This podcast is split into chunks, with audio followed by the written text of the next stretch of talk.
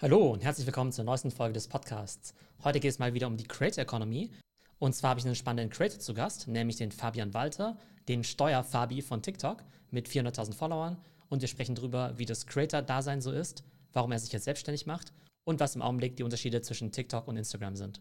Eine spannende Folge für jeden, der sich für die Creator Economy und Social Media interessiert. Viel Spaß damit. Hallo und herzlich willkommen zur neuesten Folge des Podcasts. Wie ihr ja wisst, bin ich ein riesiger Fan der Creator Economy und da haben wir nämlich einen ganz tollen deutschen Vertreter dieser neuen aufstrebenden Szene heute da, nämlich den Fabian Walter, besser bekannt als Steuerfabi auf TikTok mit über 400.000 Followern. Und heute werden wir über seinen Werdegang sprechen und was er in Zukunft so vorhat mit Steuerfabi. Hi Fabian, grüß dich. Hi, grüß dich Theo. Ja, super, dass du heute zu Gast bist. Wir werden gleich genauer sozusagen auch auf deinen ganzen TikTok-Werdegang eben eingehen. Aber nehmen wir mal an, du würdest jetzt einen Onkel oder eine Tante treffen, die du vielleicht seit ein, zwei Jahren nicht mehr gesprochen hast. Was erzählst du denen eigentlich, was du so machst? Das ist eine äh, gute Frage. Ich würde mal einfach sagen, ich mache äh, Kurzvideos, kurze Informationen, äh, maximal 60 Sekunden über verschiedene Themen im steuerlichen Bereich. Bin da so ein Mix aus äh, Wissensvermittler und aber auch so ein bisschen Entertainer. 400.000 äh, Follower auf TikTok, ich glaube über 4 Millionen Likes auch.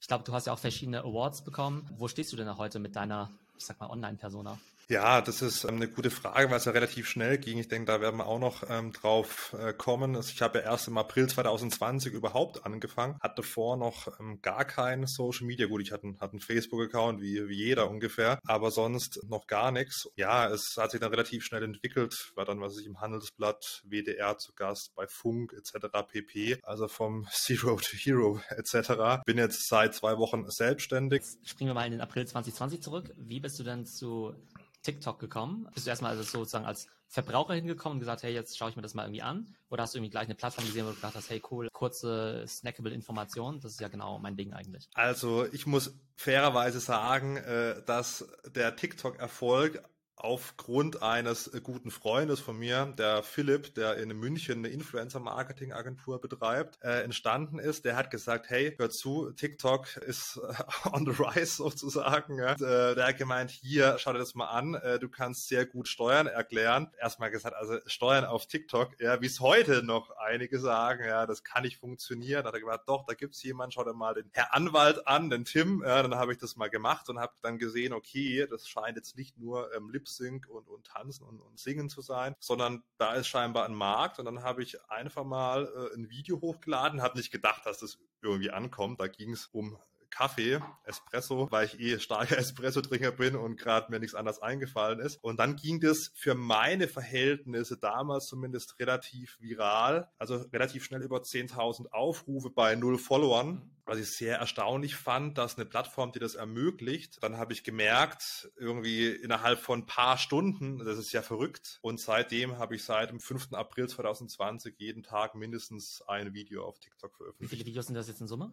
So um die 500. 500, okay, ja. Mhm. Klar, am Anfang hat das wahrscheinlich alles ein bisschen länger gedauert, ne, bis man da mal reinkommt. Aber wenn du heute so ein TikTok-Video planst, drehst, bearbeitest und so weiter, wie viel Zeit brauchst du dafür? Das ist ganz unterschiedlich. Also es kann sein, es kommt eine News, äh, irgendwie der Olaf Scholz kauft eine Steuer-CD aus Dubai, dann ist das wirklich innerhalb von einer halben Stunde gemacht. Und dann gibt es wiederum Themen, wo die Schwierigkeit ist es wirklich unter einer Minute, beziehungsweise mittlerweile muss ich sagen, da ich äh, Reels bei Instagram noch bearbeite, schaue ich, dass das TikTok auch bis zu drei Sekunden nur lang ist. Das heißt, ich schaue, dass ich es in einer halben Minute abgefrühstückt habe. Dann sind es manchmal Themen, wo man anfängt und dann hat man irgendwie so 35, 40, 45 Sekunden. Und da kann es dann schon mit dem Skript mal zwei, drei, vier Stunden auch gehen, bis es mal fertig ist. Mhm. Leider ja so, dass ähm, das ursprüngliche TikTok-Video ja immer unter 60 Sekunden war, jetzt drei Minuten, aber das Reels halt tatsächlich diese harten 30 Sekunden hat.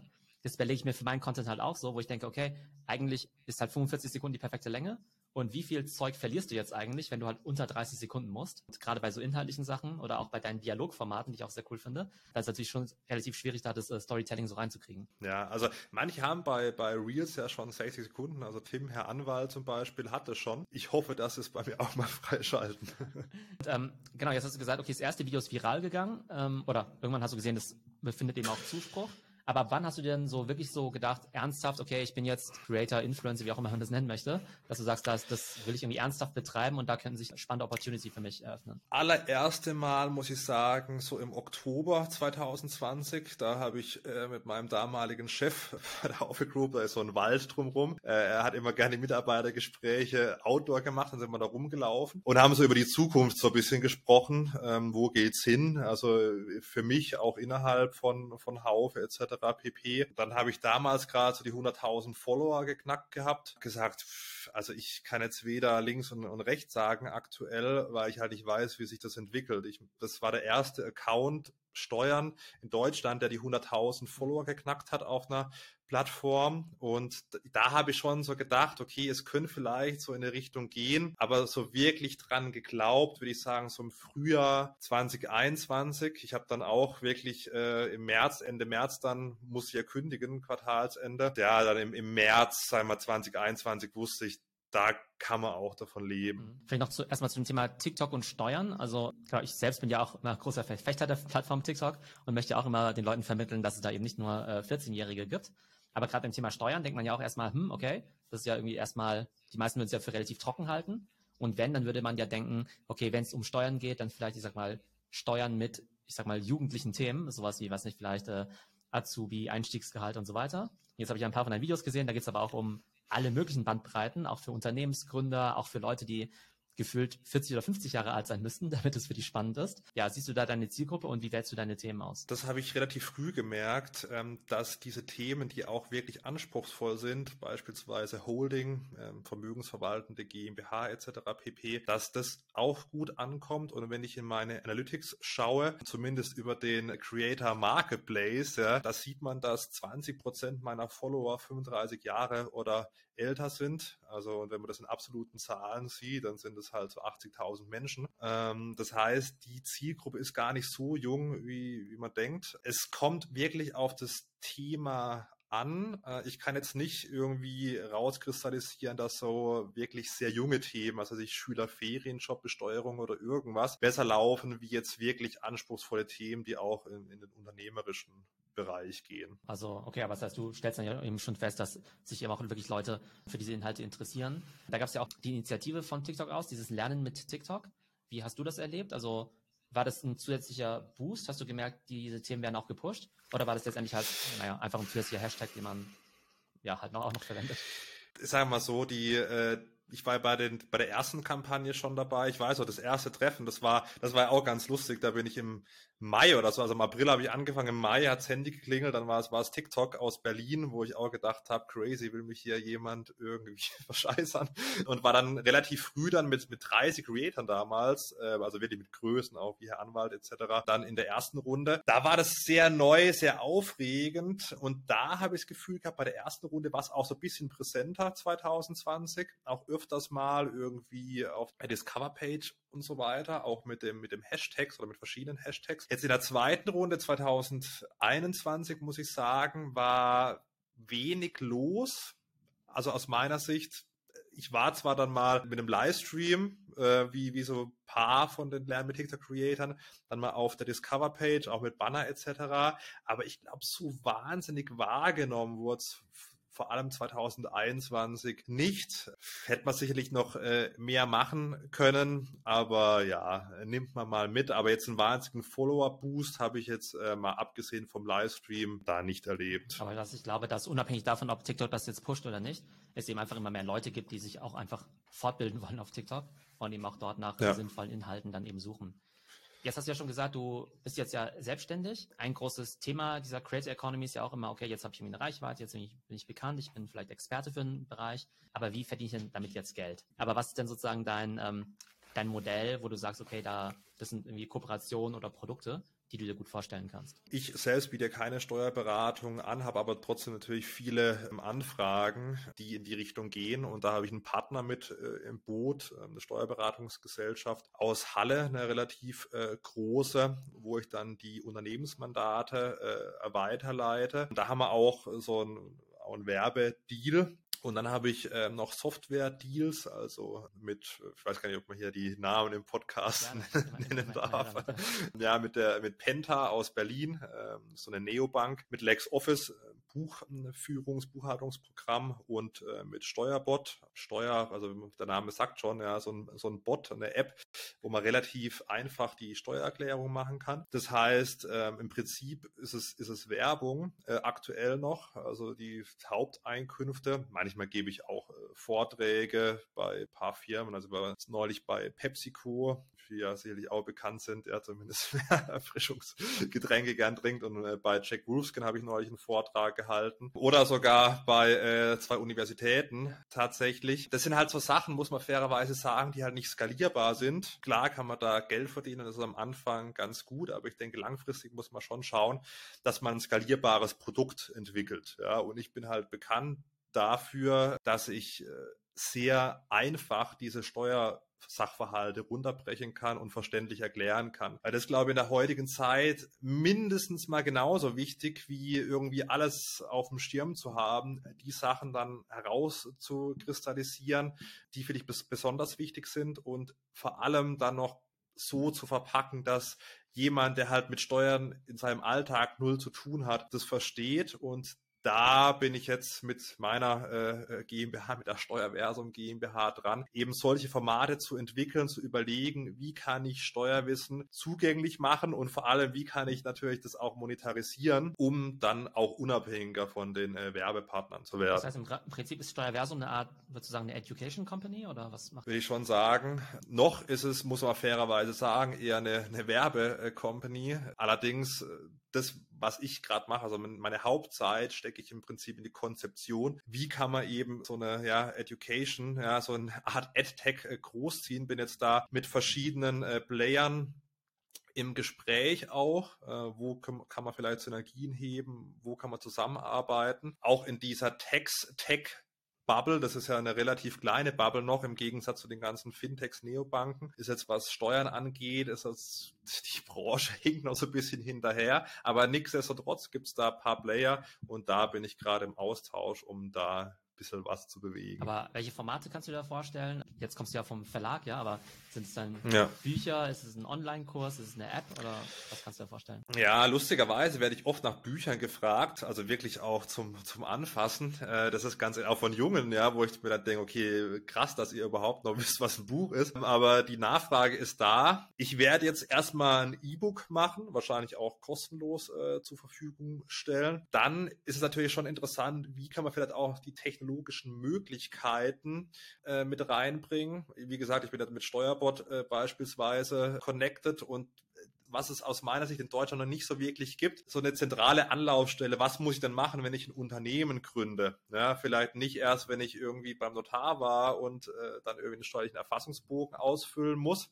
wobei das auch für viele herausfordernd ist. Was muss ich vielleicht davor schon beachten? Ja? Und im ganzen Gründungsprozess. Und da überlege ich mir, wie kann man vielleicht nicht nur einen Online-Kurs machen, ja, was sicherlich auch eine Option ist und sicherlich auch eine hilfreiche Option. Aber vielleicht kann man es auch so ein bisschen noch, äh, ich bin jetzt kein Programmierer, aber so tech-basierter machen, vielleicht so eine Art Entscheidungsbaum, was ich letzten Endes betreut habe bei Haufe, ja, für die Zielgruppe Steuerberater, Steuerberaterin, vielleicht in abgespeckter Form für beispielsweise die Zielgruppe Startup-Gründer. Ja. Also sozusagen äh, steuerrelevant ist jetzt für die Zielgruppe Startup-Gründer. Genau. Ich glaube, als Creator ja eh ähm, normal, dass man sozusagen sich das Business Model ja so ein bisschen entwickelt und man halt immer so eine Art Bauchladen hat, glaube ich, von Sachen, die man halt macht, ja. ja. Irgendwie halt wie Produkte, Kooperationen und so weiter. Begriff Creator Economy, ich glaube, den gab es ja so vor, weiß nicht, 18 Monaten noch nicht so wirklich. Und heute ist der ja so in aller Munde. Kannst du dich mit dem Wort Creator Economy oder meinetwegen Influencer, identifizierst du dich damit? Kannst du damit was anfangen? Ja, also mit Creator Economy schon, mit Influencer weniger. Klar ist man schon irgendwo ein Influencer. Ich habe vorhin äh, Instagram DM bekommen von einer jungen Dame, die gemeint hat, ob ihr Lebensziel, der hat mir eine riesige Nachricht geschrieben, muss ich noch antworten, ob ihr Lebensziel irgendwie Sinn macht. Ja, die hat geschrieben, hat eine Zusage von einer Bank, aber sie weiß jetzt nicht, ob es jetzt da überhaupt noch die Zukunft äh, gibt und so weiter und so fort. Und dann ist natürlich schon krass, da muss man auch aufpassen, was man sagt, hat man wirklich eine gesellschaftliche Verantwortung auch. Äh, da ist man irgendwo schon Influencer. Neulich hat mal jemand äh, geschrieben, äh, beziehungsweise der Kumpel von ihm hat mir geschrieben, dass sein Kumpel wegen ihm eine Ausbildung äh, zum Steuerfachangestellten angefangen hat. Also da verändert man schon irgendwo Leben. Also da, der Influencer-Begriff passt irgendwo schon. Es ist irgendwo aber so ein bisschen negativ behaftet, weil viele halt irgendwelche Kooperationen machen. Hauptsache, dass sie hier mal ein bisschen Geld verdienen. Und ich muss sagen, ich habe mehr Kooperationen abgelehnt, wie das ich angenommen habe. Einfach nicht, weil das Geld jetzt nicht gestimmt hat, sondern einmal, weil ich nicht hinter dem Produkt stehen konnte, das ich meiner Community präsentieren wollte. Creator Economy, das ist schon eher so was, wo ich mich mit anfreunden kann, weil da geht es auch weniger um hier der, der Influencer oder der Content Creator hebt jetzt mal irgendeine Creme in die Kamera, sondern da geht es aus meiner Sicht schon drum, wie positioniert man sich strategisch, wie baut man sein Unternehmen auf, welche Partner holt man rein, wie äh, skaliert man vielleicht auch und ähm, von dem her kann ich mich mit diesem Begriff schon eher anfreunden. Jetzt ist ja noch eine relativ junge Branche. Hast du da auch andere Creator, mit denen du dich darüber austauschst, wo man halt sagt, hey, äh, denkst du, ich sollte jetzt irgendwie Merchandising machen oder den Online-Kurs oder den also nicht Schoko, den Steuerfabi-Schokoriegel rausbringen. Also ich habe mich mit, mit Tim, Herr Anwalt, mal über äh, Merchandise ausgetauscht. Ich weiß gar nicht, wie es sagen, aber ich sage jetzt einmal, da hat er gemeint, das lohnt sich im Prinzip wirtschaftlich nicht. Das ist halt eher so Brandbuilding und ähm, ja, so Community-Management, der, der Community so ein bisschen was zurückgeben, so weil die das feiern einfach. Ich bin äh, mit, mit Basti von Versicherungen mit Kopf, äh, dem größten Versicherungs-Creator und Tobi von Karriereguru, dem größten HR-Creator weiter öfters mal im Austausch. Ich sehe die Zukunft, obwohl ich auch einen eigenen Espresso plan, das kann ich jetzt hier mal exklusiv announcen, ja, sehe ich die Zukunft schon in, in, digitalen Produkten und weniger in diesem typischen, ich mache jetzt, was weiß ich, hier eine, eine Steuerfarbe Espresso-Tasse. Kommt vielleicht irgendwann mal, aber ich glaube, man muss sich schon auf den Mehrwert besinnen, den man liefert und das ist bei mir halt edukativer Inhalt und da versuche ich zu skalieren und ein Geschäftsmodell zu entwickeln. Vielleicht noch zum Espresso, ähm, diejenigen, die seine Videos nicht kennen. Genau, da kommt die Espresso-Tasse immer relativ oft prominent vor. Das habe ich auch vorhin schon zu ihm gemeint habe, naja, da ist ja irgendwie äh, mindestens mal ein Sponsoring, wenn nicht sogar die eigene Espresso-Brand, äh, ja auf jeden Fall muss. Und das ja auch immer so diese Dialogformate, wo du ja dich mit dir selbst unterhältst, beziehungsweise mit deinem alter Ego. Und da kommt ja auch immer die Espresso-Tasse. Jetzt haben wir ja gesagt, Absolut. TikTok, ähm, also Steuer und TikTok scheint ja zu funktionieren. Jetzt gibt es aber natürlich noch viele andere Plattformen. Wir haben vorhin kurz über Instagram Reels gesprochen. Jetzt gibt es ja viele TikToker, die sagen, Mensch, Shortform ist irgendwie gut, aber ich muss mir jetzt auch noch einen YouTube-Kanal aufbauen. Bei Steuern wäre jetzt ja auch naheliegend zu sagen, man muss ein bisschen mehr auf LinkedIn machen.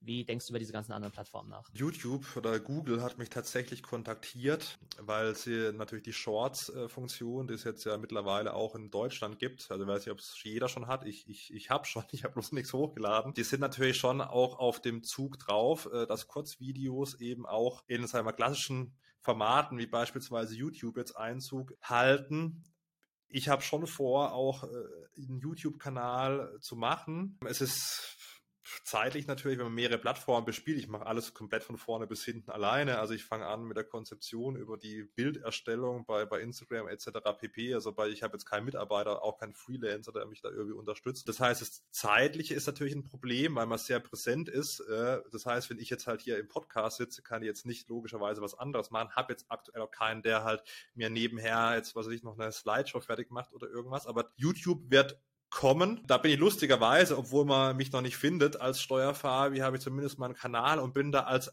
auf der einzigen Plattform auch verifiziert, habe dann Haken bei YouTube, ja, und äh, bin null Follower, null Videos, wohingegen ich bei TikTok keinen äh, Haken habe, das ist auch ganz lustig. Also das wird kommen.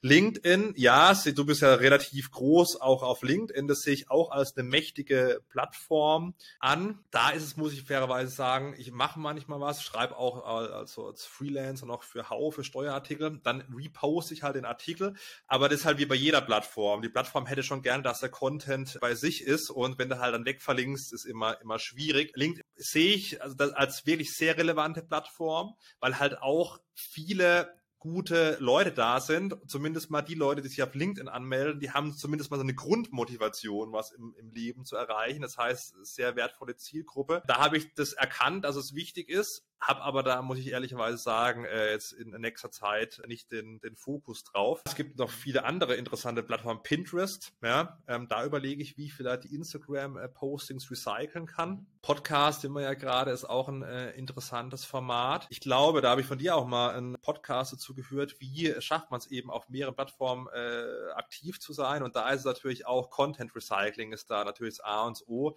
Ja, wie kann ich vielleicht ein Content Piece machen und es auf verschiedenen Plattformen spielen. Da ist es sicherlich noch was, was ich, was ich noch aufholen kann und auch äh, werde. Aber aktuell ist wirklich TikTok, Instagram im Fokus, mhm. dann YouTube und dann schauen wir mal. Und natürlich die eigene Plattform. Weil äh, da noch ein, ein Satz dazu. Das Wichtige ist natürlich auch irgendwann mal plattformunabhängig zu werden. Denn was weiß ich, wie lange es TikTok noch gibt. Ich hoffe noch lange. Und, und Instagram. Aber wenn man halt in die Vergangenheit mal zurückschaut, wo ist MySpace beisp beispielsweise, wo ist im deutschsprachigen Raum Clubhouse, hm, da, da, ist natürlich, ja, die Zeit und die Welt dreht sich schnell. Ne? Also jetzt über die Plattform, glaube ich, Instagram, YouTube, TikTok, könnte ich mir wahrscheinlich jetzt keine Sorgen machen, aber organische Reichweite ist, glaube ich, immer so dieses Thema. Das sieht man eben auch schon bei so Sachen wie LinkedIn, wo zum Beispiel vor zwei Jahren Videos noch total gut funktioniert haben. Und jetzt ist es mit Videos halt auch schon deutlich schwerer. Ne? Da funktionieren dann wiederum andere Formate. Aber du hast natürlich recht, man will natürlich unabhängig von der Plattform werden. Und da gibt es natürlich da auch wieder viele Formate, die natürlich auch aufwendig sind aufzubauen, wie zum Beispiel ein Podcast, Newsletter, eigene Website und so weiter. Aber wenn man jetzt so drüber nachdenkt, über so eine, ich sag mal, Plattform-Portfolio-Strategie, also du hast jetzt ja 400.000 Follower jetzt bei, bei TikTok. Wenn du jetzt irgendwie für jede, wenn du jetzt aussuchen könntest, bei irgendeiner Plattform nochmal irgendwie eine relevante Anzahl von Followern dazu zu bekommen. Sagen wir mal nochmal 500.000 bei TikTok versus 100.000 bei Instagram versus, keine Ahnung, 30.000 bei LinkedIn versus 20.000 bei YouTube, so ungefähr. Ne? Was glaubst du, bringt dir mehr? Sozusagen nochmal richtig signifikant größer zu sein auf TikTok oder schon zu sagen, nee, ähm, bei TikTok bin ich eigentlich gut aufgestellt, ich will jetzt noch eine zweite starke Plattform haben. Also ich sehe es bei TikTok natürlich so, es gibt bei TikTok ja keine Story-Funktion. Es gibt aktuell noch keine Funktion direkt äh, zu verlinken, auch im Produkt beispielsweise. Ähm, man kann zwar mit dem Linktree arbeiten, aber da kommt dann auch wie eine Warnmeldung, wenn man da draufklickt. Bei, bei TikTok ist die Anzahl von Follower immer relativ. Es kann trotzdem äh, sein, du hast eine Million Follower und ein Video hat halt nur 8000 Views und dann bringt dir halt die Million Follower auch nichts. Ähm, für mich sind aktuell Instagram-Follower wirklich sehr, sehr wichtig. Einerseits, weil ich halt merke, es läuft, erstmal wurde gesagt, Instagram kann man organisch gar nicht mehr wachsen, äh, wo ich da angefangen habe. Ich habe erst im Januar angefangen mit, mit Instagram, also richtig zumindest. Dann hat es irgendwann mal gehießen, diese 50% Story-Views, die nehmen ab. So, jetzt bin ich ja bei 100.000 Followern und schauen immer noch 50 Prozent. Wahnsinn, also 50 Prozent finde ich auch, ehrlich gesagt, echt extrem viel. Also. also wirklich mächtig. Instagram ist wirklich mächtig und da geht, glaube ich, die Reise auch hin, dass sie zum, zum TikTok 2.0 werden wollen, wenn wir sehen, wie die die Reels pushen. Ja, also wenn ich jetzt meine letzten, sagen wir, 20 Videos bei TikTok anschaue, da glaube fast jedes bei Instagram mehr Views. Okay. Äh, selbst wenn, wenn, wenn ein TikTok irgendwie 200.000 Views hat, äh, dann hat es bei Instagram irgendwie, was weiß ich, 300, 400, 500.000. Follower, die wachsen jetzt halt tatsächlich organisch über Instagram, vor allem Reels. Und sozusagen nicht ja. einfach nur deine TikTok-Fans, die halt mit auf Instagram springen. Nee, ich habe mal eine Umfrage gemacht, wer mir auch auf TikTok folgt und da haben äh, 13 Prozent angegeben, dass sie mir auf TikTok folgen ja. und ähm, der, der Rest folgt mir nicht auf TikTok. Das heißt, der überwiegende Teil ist nicht bei TikTok oder zumindest folgt mir nicht bei TikTok. Okay, und deshalb sozusagen auch deine Motivation, was wir vorhin schon gesagt haben, die Videos auch unter 30 Sekunden zu halten, weil du sagst, ähm, ja. äh, Instagram ist jetzt nicht einfach irgendeine Plattform, wo ich halt auch mal Cross verlinke und Cross poste, sondern ja. das ist schon sehr, sehr wichtig. Also bei mir ist Instagram, muss ich sagen, aktuell Prio 1. Einfach aus dem Grund, weil ich bei TikTok nicht so die Möglichkeit habe, die Follower zu erreichen. Ja. Ich brauche halt ein virales Video. Das ist halt alles andere als planbar. Äh, ich habe da so zwar zwei, drei Themen und zwei, drei Kniffe, wo ich weiß, das ist meistens läuft es gut. Aber bei Instagram, selbst wenn ein Reel schlecht läuft, hat es halt immer noch 60.000 Views. Und deswegen Instagram ist schon wirklich mächtig. Aber ja. glaubst du, dass die Reels dann so viele Views bekommen, weil sie quasi auch deinen Followern organisch ausgespielt werden oder primär einfach, weil es halt bei, irgend, bei allen Leuten irgendwie auftaucht? Über den Reels-Feed? Also es taucht schon bei, bei vielen auf. Ich habe jetzt neulich, wo ich in äh, München auch, ja, und äh, habe äh, mit, mit Philips Freundin hier von Reachbird, äh, die ist auch im, im Finance-Bereich da äh, unterwegs, hatten auch einen Instagram-Account da mit 15.000, 16.000 Follower und da haben wir spontan halt ein Reel gedreht und das haben jetzt eine halbe Million Leute angeguckt und das ist schon wahnsinnig. Da haben wir spontan Reels gedreht, jetzt gucken das eine halbe Million Leute an. Das, ich habe so das Gefühl irgendwie, dass Reels aktuell das ist, was so TikTok vor einem Jahr war. Für mich ist ja mit Abstand die wichtigste Plattform ähm, ja LinkedIn und alle anderen mache ich eher so ein bisschen aus Spaß und zum Experimentieren. Aber auch bei den Reels habe ich eben auch festgestellt, also vor allem macht es halt einen riesigen Unterschied, ob halt ein Video halt im Feed ausgespielt wird oder als Reel. Das ist einfach so krass. Ja. Also die Tatsache auch im Augenblick, ob es 30 Sekunden sind oder 31, kann halt irgendwie ein Faktor ja. 100 an Views ausmachen. Ja. Ich habe mal Videos, die poste ich im Feed, keine Ahnung, da kriege ich vielleicht ein paar tausend Views drauf oder sowas. Und aus ja. meiner Sicht ein relativ ähnliches Video als Real hat dann irgendwie dann auch, weiß nicht, 100, 200.000 oder so. Ich bin mal gespannt, wo die Reise hingeht. Ich kann mir vorstellen, dass vielleicht diese Feed-Videos komplett eingestampft werden und sie wirklich auf Real-Only gehen. Also das hat ja auch der Instagram-CEO so ge gesagt, zumindest mal jetzt nicht was, was die Feed-Videos angeht, aber was die Bilder angeht. Ich glaube, die Zeit der Bilder, also man soll jetzt nicht irgendwie seine Content-Strategie auf, auf Bilder aufbauen. Ja, mehr oder weniger auch schon gesagt, dass Instagram auch bald so eine Art For You-Page wird mit äh, Inhalten von ja. anderen Leuten, denen du nicht folgst. Also im Prinzip das, was die Explore-Section jetzt gerne wäre, dass es bald der Main-Feed ist. Vielleicht abschließend noch so die Frage, ähm, es gibt ja viele, ja weiß nicht, Leute, die was mit Steuern arbeiten, Steuerberatung und so weiter. Die stellen sich jetzt vielleicht an der Stelle die Frage, Mensch, ähm, muss ich jetzt irgendwie auch Corporate Influencer haben? Muss jetzt der äh, Chef von der Steuerkanzlei jetzt irgendwie auch auf TikTok, LinkedIn oder YouTube sein? Ähm, was ist da deine Meinung? Es kommt immer drauf an. Ich glaube, man muss dafür gemacht sein. Also jetzt äh, nur, weil man sieht, okay, ähm, das ist, das läuft und man ist aber nicht der Typ dafür, äh, dann, dann ist es, glaube ich, schwierig. Was aber schon eine Möglichkeit sein kann, dass man halt wirklich einen affinen Mitarbeiter oder eine Mitarbeiterin hat, die vielleicht daran Spaß hat und die das vielleicht auch äh, privat hochzieht. Ich glaube, äh, ganz, ganz wichtig ist halt, die Mitarbeiter, Mitarbeiterinnen das, das machen zu lassen, worauf sie Bock haben und dann probieren, so ein Umfeld im Unternehmen zu schaffen, wo das halt nicht bremst und jetzt Angst zu haben, okay, wow, der hat jetzt da vielleicht 10, 20, 30.000 Follower, vielleicht irgendwie haut er ab oder haut sie ab, sondern schauen, wie kann man vielleicht auch die Leute unterstützen, auch wenn ich vielleicht nicht den direkten äh, Benefit sehe. Das ist ja auch immer erstaunlich, ne, dass ähm, ich sehe das natürlich auch bei vielen Unternehmen, dass die halt immer noch relativ äh, ja, zurückhaltend sind, was Content angeht. Da kann ich irgendwie tausendmal erzählen, dass Content sehr wichtig ist, aber irgendwie tun sie sich schwer aber auch das, was du gemeint hast, dass die Angst haben, dass der Mitarbeiter dann abhaut. Also es ist jetzt ja nicht so, dass wenn du 20.000 Follower hast, du damit irgendwie Milliarden von Euro verdienst, naja. dass damit irgendwie dann äh, in, in, Rente gehen kannst. Also ich glaube, die Angst kann man den Leuten, glaube ich, auch nehmen. ähm, vielleicht noch ein Thema. Ähm, jetzt hat ja Facebook ja auch angekündigt, ähm, die wollen jetzt auch so einen Creator Fund machen, ja, irgendwie eine Milliarde Dollar an Creator, ne, ob das jetzt viel oder wenig ist. Können wir gleich mal besprechen. Es gibt ja auch diesen TikTok Creator Fund. Bist du damit dabei? Ja. Uns eine Ahnung dafür geben, was ich, wie viel 100.000 Views oder wie viel eine Million Views jetzt an Euro bringt? Also lohnt sich das oder ist es ein nettes Taschengeld? Ich glaube, ich glaube, 1000 Views sind 3 Cent so um, um, um den Dreh rum. Okay. Also so irgendwie sowas. Also ich habe es jetzt noch nie nachgerechnet, weil man muss fairerweise sagen, oder, oder noch weniger, oder vielleicht 1 bis 3 Cent oder sowas. Das ist so nice to have, aber also ich habe mal so ein TikTok-Video gesehen, wo einer von, ich weiß gar nicht, wie man ausspricht, Kabi, Lame oder sowas, ja, der hat dann irgendwie äh, 50.000 Dollar oder so im, im Monat, aber klar, der hat halt auch zig Millionen Aufrufe auf jedem Video. Also, sagen wir so, wenn man auf einen TikTok Creator vor auf meiner Größe geht, dann nimmt man sich lieber einen 450 Euro Job. Ja, ich meine, wenn du auch sagst jetzt zum Beispiel, also nehmen wir an, drei, drei Cent pro 1000 Views, das wären ja bei einer Million Views 3000 Cent, also 30 Euro. So richtig viel ist das ja noch nicht. Nee, ähm, ich bin mal gespannt, ob da noch was kommt, weil bei, bei YouTube ist es ja wirklich gut. Ja, da kann es halt mit relativ wenig Views halt ähm, wirklich gut bezahlt werden. Ich, da muss es aus meiner Sicht auch hingehen, weil es ist schon Wahnsinn, ähm, was man als Creator halt für die Plattform schafft. Ja, also alles irgendwie äh, unbezahlte Freelancer. Also ich auf ja, ja, TikTok und Instagram so gesehen. Ja. Und wir müssen ja irgendwie erstmal ja. sehen, dass, dabei, dass wir es halt irgendwie monetarisieren können. Aber wir gehen komplett in Vorleistung mit Hunderten oder Tausenden Stunden von Arbeit. Absolut. Und dann muss man halt auch sehen, äh, die Unterstützung der Plattform ist sehr, sehr unterschiedlich. Du hast ja vorhin erwähnt, bei YouTube bekommst du halt irgendwie den Haken, hast du nicht mal ein Video hochgeladen und bei, bei TikTok hast du halt 500 Videos hochgeladen, hast keinen Haken etc. pp. Das ist wirklich interessant. Spannend, sehr cool. Ähm, vielleicht zum Abschluss, was kannst du vielleicht Leuten für einen Tipp geben, die, was nicht, selbst Creator werden wollen oder vielleicht auch Companies, die jetzt mehr in Social machen wollen?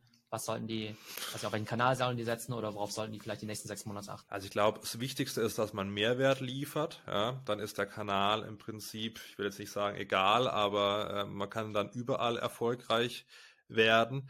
Sich überlegen, was ist so meine Leidenschaft. Ich glaube, Spaß, ja, ist auch ganz, ganz wichtig. Also jetzt nicht sich dazu zwingen, irgendwas zu machen. Jetzt, wenn man jetzt eher lange Videos macht, dann halt muss man nicht unbedingt Reels machen oder TikToks, dann macht man halt YouTube-Videos. So, wenn man da gut ist, kann man da auch zigtausend Menschen erreichen. Nichtsdestotrotz muss man natürlich schauen, dass dieses Shortform-Video ja, äh, in den nächsten sechs Monaten weiter in Fahrt aufnehmen wird. Man munkelt, YouTube äh, wird das auch nochmal trennen im Feed, YouTube-Videos und Shorts in Deutschland. Ja. Da wird es wirklich wirklich interessant werden, wer sich da auch langfristig durchsetzen kann, weil YouTube oder Google hat natürlich die ganzen äh, Musikrechte. Das kann auch nochmal spannend werden. Shortform-Video, aber auch mit irgendwie dem erhobenen Zeigefinger, wenn es einem keinen Spaß macht. Ja, also zwingen sollte man sich da nicht. Alles klar, dann vielen Dank für das spannende Gespräch. Ich fand einen super Einblick einmal so in deine Story, eben, dass äh, solche Sachen wie Steuern eben auch auf TikTok sehr gut funktionieren können und eben auch, wie so die Journey ist für so einen Creator in dieser neuen Creator Economy.